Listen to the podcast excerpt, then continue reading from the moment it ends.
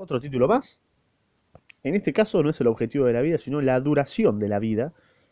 em, de Arthur, de, de ¿no? De de Arthur Schopenhauer, en su libro El arte de sobrevivir, bueno, en su libro no, porque fue editado por otro boludo, pero sin embargo las ideas son de, de. Eh, te, te doy la bienvenida a este ámbito podcastero del ojete, cuarto título, cuarto capítulo, si lo querés tomar así. Eh, en este caso, la duración de la vida, ¿ok? Preparad las nalgas y escuchá bien y abrí tus oídos, ¿ok? Comienzo. La duración de la vida humana se establece en dos lugares del Antiguo Testamento, en 70 años, y cuando llega mucho, en 80. Y lo que es más significativo, Herodoto, o Heródoto, no sé, dice lo mismo. o es un libro, no sé, ni, ni idea. Pero es erróneo y solo el resultado de una concepción tosca y superficial de la experiencia cotidiana. Pues si la duración natural de la vida fuese de 70 a 80 años, la gente debería morir de vejez entre los 70 y los 80 años, sí, sí, obviamente, ¿no? O sea, si apelamos a la lógica, sí. Pero no es este para nada el caso. Muere, como la gente más joven, de enfermedades. La enfermedad, empero, es esencialmente una anomalía, es decir, este no es el fin natural. Ok. Solo entre los 90 y los 100 años mueren los seres humanos, pero, por regla general,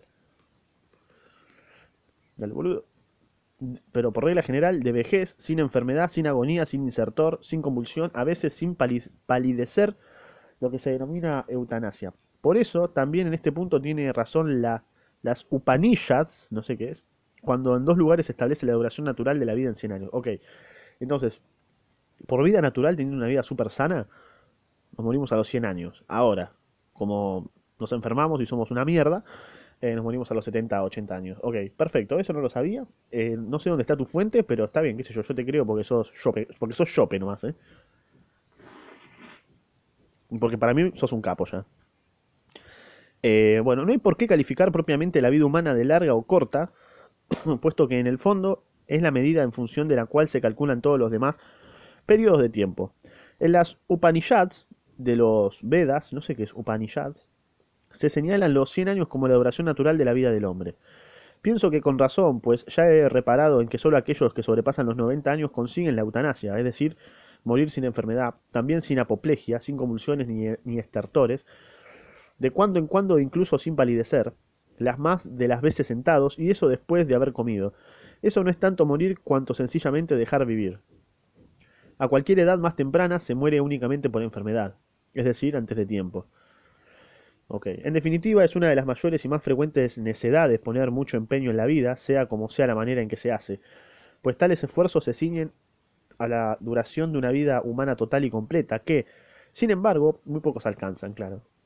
Además, incluso si viven tanto, ese tiempo resulta demasiado breve para los planes hechos, puesto que su realización exige siempre mucho más tiempo de lo previsto. Aparte de eso, tales esfuerzos, como todas las cosas humanas, están expuestos a fracasos y frustraciones en tan alto grado que muy raramente consiguen llegar a su objetivo. Por último, aun cuando al final todo se haya conseguido, se ha hecho caso omiso de los cambios que el tiempo produce en nosotros mismos. A saber, no se ha tenido en cuenta que ni para el rendimiento ni para el gozo nuestras facultades bastan durante toda la vida. Claro, o sea, te haces viejo y obviamente tus pies, tu- tus articulaciones son cada vez más poronga, boludo. Como que podés estar sanito, ponele así, como con, tus articulaciones en buen estado, creo que hasta los 50, 60, ponele, ponele. Eh, ¿dónde estamos? Ah, de ahí que suceda que a menudo nos eh, afanemos por cosas que una vez alcanzadas ya no son adecuadas para nosotros, claro. Claro, claro, claro, claro. Como que querés viajar a, lo, o sea, querés laburar, laburar, laburar, y cuando querés, para, para viajar, y cuando querés viajar ya no podés viajar porque estás tan viejo que tenés paja, ¿no? Como que a eso es lo que va. Em, y también que gastemos años con los preparativos para una obra, años que mientras tanto nos han robado las fuerzas necesarias para llevar dicha obra a buen término, sin que nos demos cuenta, claro, es como el ejemplo que te dije, ¿no? Y así ocurre frecuentemente que ya no podemos disfrutar de la riqueza que hemos alcanzado con tanto esfuerzo y pese a muchos peligros, y que en realidad hemos trabajado en beneficio de otros, ¿no? Claro, exactamente. Sucede también que ya no estamos en condiciones de ocupar el puesto obtenido por fin, tras numerosos años de mucho bregar y luchar, las cosas han llegado demasiado tarde para nosotros. Asimismo pasa al revés, a saber, a saber, Somos nosotros quienes llegamos demasiado tarde a nuestras cosas. Uf, picante. Concretamente cuando de servicios o productos se trata. Como, claro, es como el ejemplo del viaje que te dije. El gusto de la época ha cambiado. Una nueva generación que no se interesa por estas cosas, por estas cosas ha crecido. Otros, por caminos más cortos, se nos han adelantado. Etcétera. Bueno, el ejemplo del viaje creo que es el más, el, mejor, ¿eh? O sea, poner que, que decís, bueno, cuando me jubile voy a viajar tranqui, voy a estar re... O sea, cuando me jubile voy a tener plata, voy a poder viajar y después llegás, te jubilás y decís, ah, qué paja viajar ahora, a esta edad, y ya está, y te recabió, viviste para otro, no viajaste cuando tenías que viajar de joven y ahora te metes toda esa platita en el medio del orto comprando lo que compraste toda tu vida, ¿no? Lo que hace desgraciada la primera mitad de la vida, que en tantas cosas es preferible a la segunda, y sí, ¿no? O sea, sí, prefiero ser joven que, bueno, no sé, no, no fui viejo, así que cuando sea viejo te digo si prefiero ser joven o viejo. Que es preferible a la segunda, es la persecución de la felicidad, a partir del supuesto firme de que tiene que ser posible alcanzarla a lo largo de la vida. De ahí surgen la esperanza constantemente defraudada y el descontento. Nos figuramos, nos figuramos imágenes engañosas de una dicha soñada e indeterminada, bajo formas caprichosamente elegidas, y buscamos en vano su modelo arquetípico. Para mí no existe la felicidad. Para mí la felicidad es, un- el placer instantáneo, así, rápido, que lo conseguís, no sé, por, ejemplo, te comes una galletita que está re rica, está re piola para vos, y decís, uh, qué feliz que estoy. Te tomás coca, uh, estoy re feliz. Ese momento de felicidad, ese instante, in- ese placer instantáneo y felicidad para vos.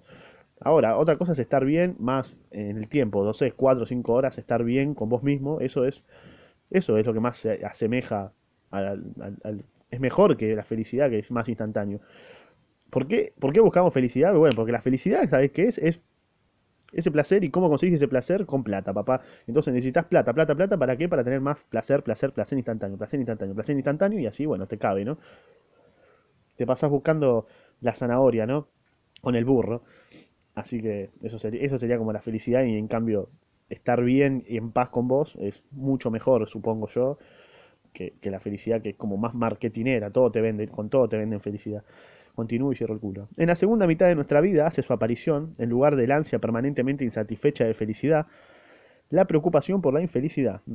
Ahora bien, hallar un remedio para esto es de modo objetivo posible, pues estamos por fin libres de aquella presunción y tan solo buscamos calma y en lo posible la ausencia de dolor.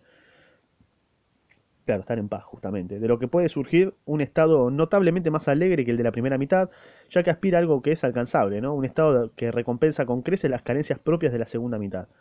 Lo que se opone a que los hombres lleguen a ser más sabios y prudentes es, entre otras cosas, la brevedad de la vida. Mm. Cada 30 años llega una generación nueva que no sabe un carajo y tiene que empezar desde el comienzo, claro. Excelente. Bueno, ahí terminó bastante corto, ¿no? Esta parte, eh, la duración de la vida. Espero que te haya encantado. Mandale este, este capítulo a... ¿A quién se lo puedes mandar? A la persona que busca la felicidad. Mandáselo a la persona a todos. Todos, a pasárselo a todos, o sea, básicamente. Vos le preguntás, bueno, ¿y qué querés hacer en tu vida? Y ser feliz. Y sí, pelotudo, obviamente. ¿Qué vas a querer, viste? Y como, no sé, decime algo más ingenioso, viste, porque eso lo, lo quieren todos. O sea, todos queremos tener placeres instantáneos, pelotudos. Algo más profundo no tenés ahí, un pensamiento rico, ¿no? Bueno, ¿qué puedo pretender de vos? Así que nada, este fue el, cuarto título. Eh, anda a escuchar el próximo, porque si no, ya sabes. Eh, te dejo mi Instagram para que mandes memes de felicidad. Y también Spotify para que lo escuchen menos feliz. Eh, y nada más, nos vemos.